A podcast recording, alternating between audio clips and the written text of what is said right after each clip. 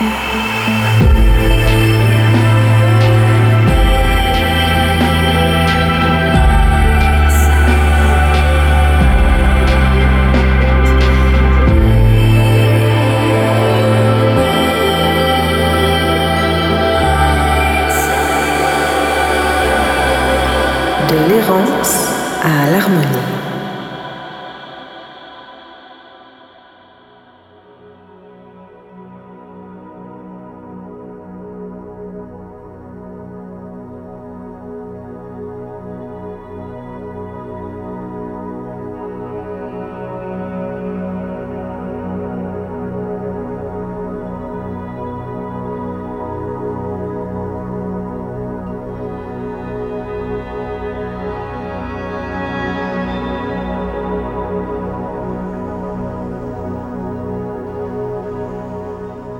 Tu as toujours les yeux perdus? Dans ce ciel toujours aussi familier? Imagine-toi, équipé de la première lunette astronomique. Tu regardes dedans, et non seulement les étoiles te paraissent plus brillantes, mais tu en distingues d'autres que tu n'avais jamais vues.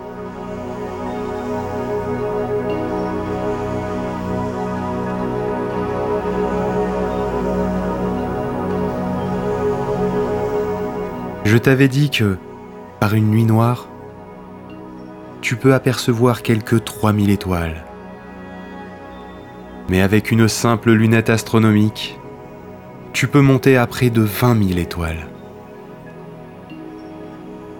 Partout où tu regardes, le ciel est rempli de ces points lumineux, même aux endroits où tu n'en voyais pas à l'œil nu. Profite de cette lunette pour regarder la grande ours et mieux distinguer Alcor et Misar. Ces deux étoiles si proches qu'elles ne paraissent faire qu'une pour les yeux non avertis. Imagine ce qu'a dû ressentir le premier homme qui a utilisé cet instrument. L'émerveillement et le vertige de s'apercevoir que le nombre d'étoiles visibles est ainsi plus grand encore. Mais je vais un peu vite. Nous en étions au tout début de cette histoire. Une histoire où la lunette astronomique joue ici un rôle central.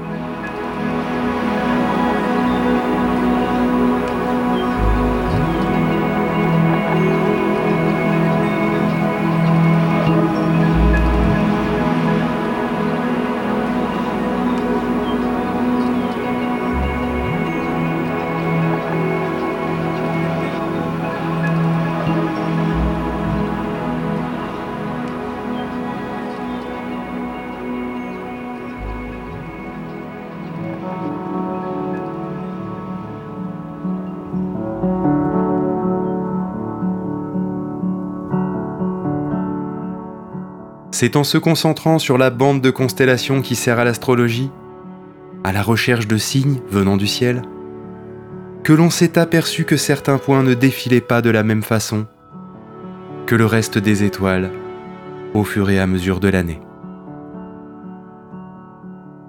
D'un mois à l'autre, ces points changeaient de place au sein des constellations du zodiaque. On retrouve Thalès, qui avait à tort déterminé que la Terre était un disque, qui nomme ces étoiles particulières. Ces points ont été nommés planètes, nom formé à partir du mot latin planeta, qui vient lui-même du grec planetes, et qui signifie errant, vagabond. Alors nos ancêtres romains leur ont donné des noms, les noms de leurs dieux et nous avons gardé cette dénomination. Jupiter, la plus grosse des planètes, a reçu le nom du dieu des dieux. Saturne a reçu celui du dieu lié au solstice d'hiver.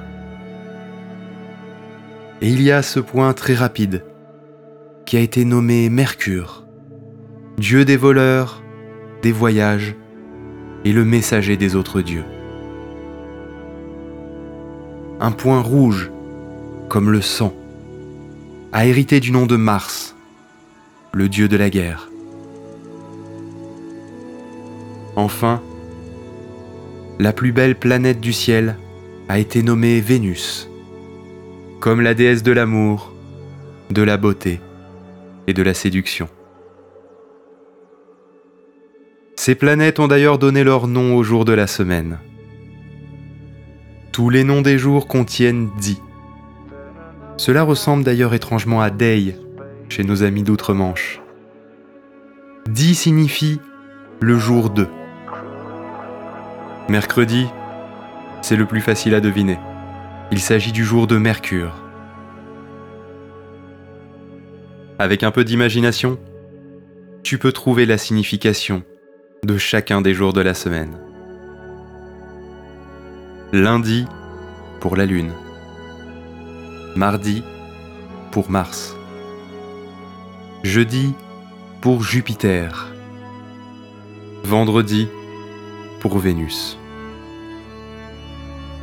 Pour samedi et dimanche, le mieux est de passer en langue anglaise. Saturday et Sunday le jour de Saturne et celui du Soleil.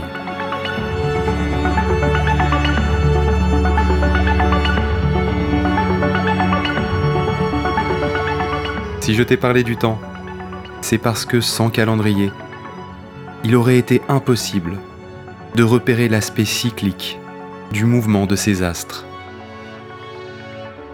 C'est ainsi tout à fait naturel que le nom des jours soit lié à ces objets mobiles de la voûte céleste. On retrouve encore une fois le ciel utilisé comme une horloge. Tu remarques qu'il manque des planètes. C'est normal. Le système solaire a toujours été le même, mais la vision qu'en a eue l'humanité a évolué au fil du temps. Au début, on ne parlait même pas de système solaire d'ailleurs puisque la Terre était au centre de tout. Mais il y a des changements plus récents. Il y a quelques années, je t'aurais dit que Pluton est une planète. Quelques deux siècles en arrière, je te l'aurais listé de cette façon. Mercure, Vénus, Terre, Mars, Cérès, Pallas, Junon, Vesta, Jupiter, Saturne, Uranus, et c'est tout.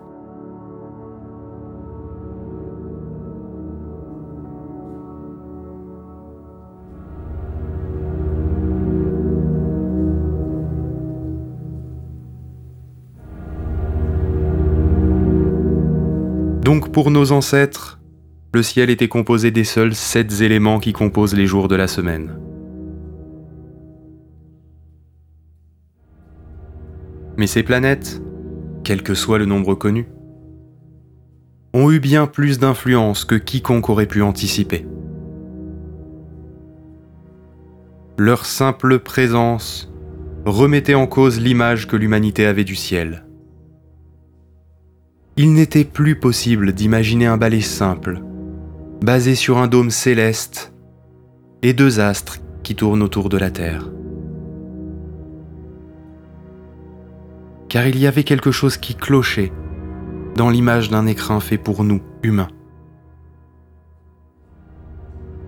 Imagine-toi un instant être un de ces grands penseurs. Tu aimes par-dessus tout l'équilibre dans le monde qui t'entoure. Tu es à la recherche de la beauté mathématique, du ratio parfait, ainsi que d'autres formules permettant d'expliquer élégamment tout ce qui se produit sur Terre et dans les cieux. Et là, dans les cieux justement, il y a ces points qui bougent de manière a priori complètement absurde. Bien que le mouvement soit régulier et cyclique, et donc prévisible, ils ne sont pas explicables. Si la position du zénith au Soleil change bien au fil des saisons, elle forme néanmoins un 8 bien régulier. Les planètes, notamment Mars, vont parfois stopper leur mouvement pour repartir dans le sens inverse avant de reprendre leur direction initiale. Cette marche arrière temporaire, ou rétrogradation, est particulièrement inexplicable. Combien il est tentant de chercher la solution à cette énigme. D'Aristote à Ptolémée, ils imaginèrent alors, toujours avec la Terre en son centre, une mécanique complexe, avec un système de sphères imbriquées les unes dans les autres, allant de 55 à 80 couches. Une construction à la manière d'un oignon qui est resté la référence pendant près de 20 siècles. L'énigme durera donc jusqu'au XVIe siècle, ce qui est très récent.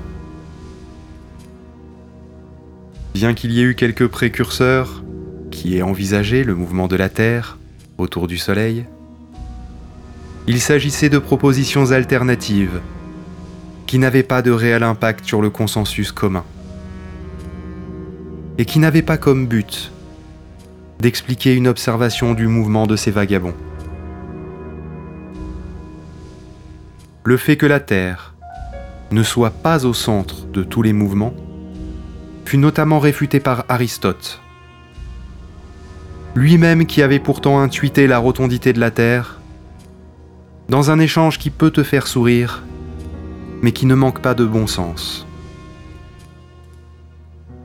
Aristote exprima l'objection suivante. Si la Terre tournait autour du Soleil, elle occuperait dans sa course des positions fort différentes dans l'espace. On observerait les étoiles sous des angles différents et on les verrait se déplacer les unes par rapport aux autres au cours de l'année. Les constellations changeraient de forme. Aristarque de Samos émit alors l'hypothèse inverse. Oui, ce serait vrai, sauf si les étoiles sont immensément éloignées au-delà du cercle que décrit la Terre, comme la surface d'une sphère est éloignée de son centre. Maintenant, toi aussi tu sais que c'est exact. L'étoile la plus proche, Proxima du Centaure, est 28 000 fois plus lointaine que Saturne, la planète la plus éloignée connue à l'époque. Aristarque de Samos explique aussi l'alternance jour-nuit en précisant La Terre est animée d'un deuxième mouvement de rotation sur elle-même qui explique la révolution quotidienne apparente de la voûte céleste. Oui, que le Soleil tourne autour de la Terre, ou qu'elle tourne sur elle-même, cela pourrait expliquer le jour et la nuit avec la même précision.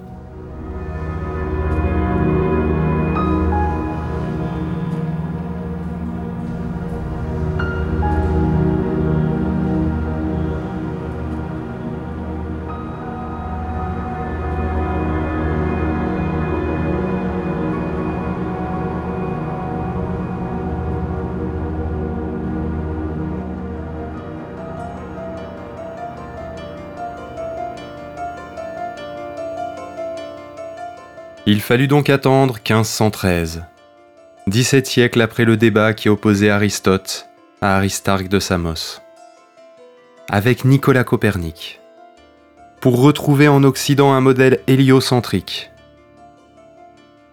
Hélios, c'est le Soleil. Donc héliocentrique signifie avec le Soleil au centre. Ce modèle inclut la Terre, et toutes les planètes connues à l'époque. Et les lie dans une danse qui aurait l'avantage de restaurer le côté simple et régulier du modèle de l'univers connu. Oui, l'univers connu à l'époque était relativement restreint. On est donc passé d'un univers où les planètes zigzaguent sans raison à un univers dans lequel les planètes tournent toutes à vitesse régulière autour d'un soleil placé au centre, dans un mouvement lent et horloger. Cela est beau dans sa régularité et sa simplicité. Mais c'est aussi la première fois que l'humanité voit sa place dans l'univers ainsi amoindrie. Pour te donner une idée de l'avancée formulée par Copernic, voici les sept grands principes énoncés dans son ouvrage Les révolutions des sphères célestes. Tous les corps célestes ne se meuvent pas autour du même axe, sous-entendu la Terre. La Terre n'est pas le centre de l'univers, mais seulement de celui de la Lune. Le Soleil est au centre du système planétaire, donc de l'univers. La distance Terre-Soleil est négligeable comparée à la distance aux étoiles fixes.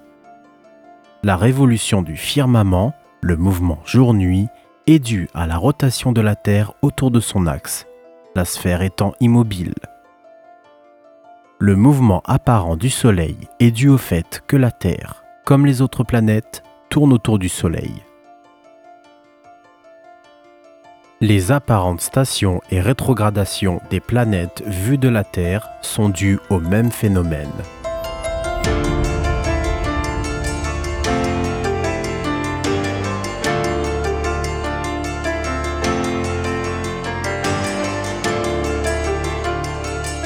L'énoncé de ces sept hypothèses constitue une véritable révolution. Et même si l'on sait que dans le lot il y a quelques inexactitudes, les grands principes régissant notre système solaire sont déjà tous présents. Le plus incroyable, c'est que Copernic n'est capable d'apporter aucune autre preuve que la seule simplicité d'un tel système. Au lieu d'une mécanique de 80 sphères, on a alors moins d'une dizaine de sphères, dont une majorité des révolutions ou orbites qui sont dans un même plan, avec le Soleil en son centre. Nous pensions vivre au centre de l'univers, mais nous ne sommes que sur l'une des planètes orbite le Soleil. Nous vivons en fait sur l'un des vagabonds.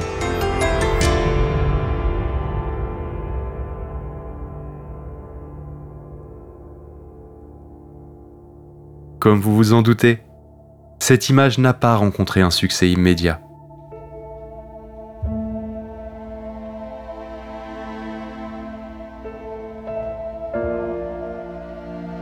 Si la démonstration de la simplicité de la solution de Copernic était excellente, la société de l'époque n'était pas prête à accepter de ne pas être au centre d'un écrin prévu pour nous. Mais la réactance, face à ce nouveau modèle, n'est pas uniquement dogmatique. Elle est aussi scientifique. Si la Terre tourne autour du Soleil, comment expliquer le mouvement de la Lune? En effet, si la Lune est le seul astre à devoir tourner autour de la Terre, comment justifier cette exception unique? Il faudra non pas un, mais deux visionnaires, Kepler et Galilée. Le premier tente une approche par le calcul, tentant de trouver une relation mathématique entre la distance au centre et la durée d'une révolution. Le second aura une approche basée sur l'observation pure. On dit souvent que Galilée a inventé le télescope. Ce n'est pas tout à fait vrai.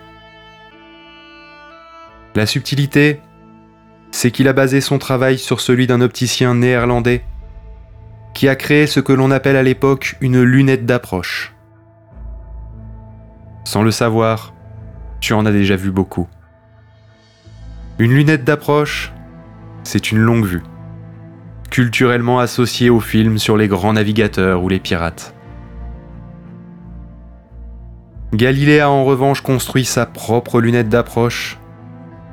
Ayant entendu parler de ses travaux en optique aux Pays-Bas, et en offre un exemplaire au Sénat de Venise.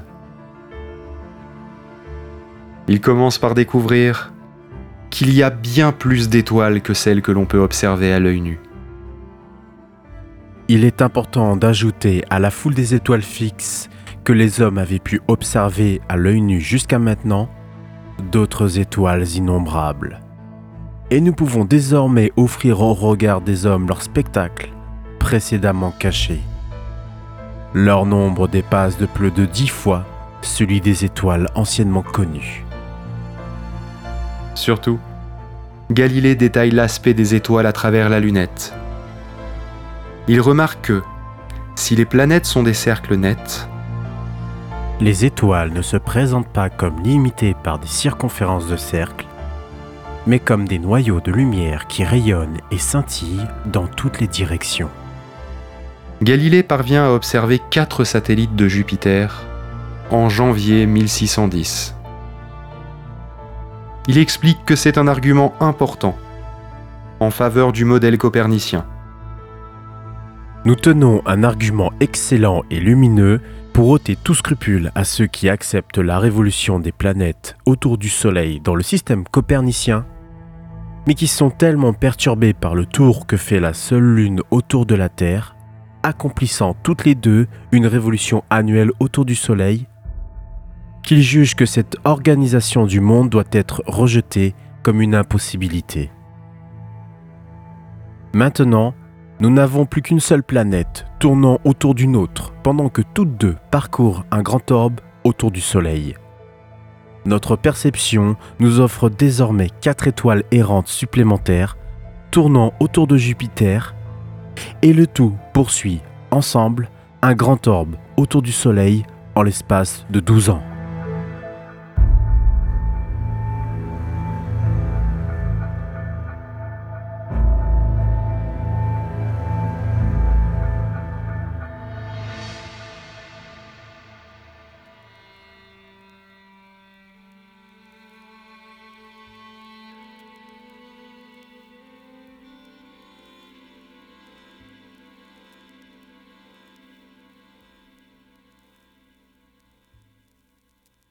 Si Jupiter dispose de lune, le satellite de la Terre n'est plus une exception. Et son existence n'est plus un frein à l'adoption de cette théorie scientifique. Galilée baptise ces quatre lunes de Jupiter planètes médicéennes, en l'honneur du duc de Médicis et de ses trois frères, au service duquel il espère être engagé. De nos jours, ce n'est pas leur nom d'origine qui ont été retenus, mais celui de leur découvreur. Et ces quatre premières lunes, toujours observables avec une lunette astronomique, sont nommées satellites galiléens ou lunes galiléennes. Il observe aussi des protubérances de part et d'autre de Saturne, découvrant sans le savoir ces anneaux si caractéristiques. Si un jour tu veux te lancer dans l'astronomie, c'est un excellent premier exercice que de marcher dans les traces de cet ancêtre et tenter à ton tour d'observer Jupiter et Saturne. Il faut savoir que Galilée est sous la protection du pape Urbain VIII et il souhaite rester prudent dans la publication de ses découvertes. Il décida alors de publier un dialogue entre trois personnes. L'un défendant le système géocentrique, l'autre défendant le système héliocentrique, et le troisième neutre. Il le publie dans un ouvrage qui se nomme Dialogue sur les deux grands systèmes du monde, ne prenant lui-même pas position, mais laissant les arguments parler à sa place dans une forme compréhensible par le plus grand nombre.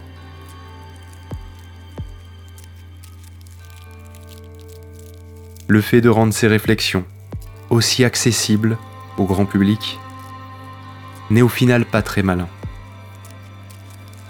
L'année suivante, le Saint-Office, le tribunal de l'Inquisition, l'oblige alors à se rétracter sous peine d'être brûlé pour hérésie. Après avoir renié ses convictions scientifiques, et en particulier le fait que la Terre tourne sur elle-même, Galilée aurait murmuré son fameux Et pourtant, elle tourne. Cependant, il est fort probable que cette phrase ne soit qu'un mythe.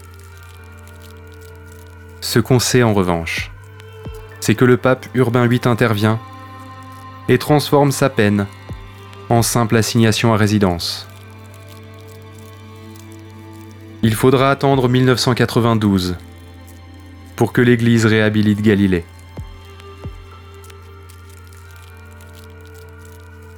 Encore une fois, l'histoire est un peu différente de ce que tu imagines.